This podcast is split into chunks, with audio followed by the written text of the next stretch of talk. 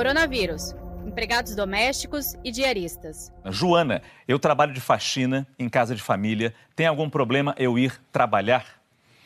Então, a princípio, a gente está recomendando reduzir ao máximo, principalmente se tiver idosos. Então, realmente, ela deve evitar circular e, se tiver idosos, ainda mais. Ainda mais se vai de casa em casa. Isso esse é um problema, às vezes, de você, às vezes, estar infectado e infectar os outros. É uma a primeira pergunta da cutícula. É... Porque abre uma ferida aqui. O vírus pode entrar por essa ferida? Se ela lavou bem a mão, como é a nossa indicação, não vai ter esse perigo. Então, é lavar a mão. Nesse programa, a gente bateu sempre na tecla de lavar as mãos, se higienizar, isso é importante. Agora, esse sanguinho na cutícula vai ser um problema muito sério se você, além de lavar a mão, se contaminar e vai ser uma via mais fácil de entrada. Vir imunidade ao coronavírus após o primeiro contágio? Quer dizer, pode pegar de novo?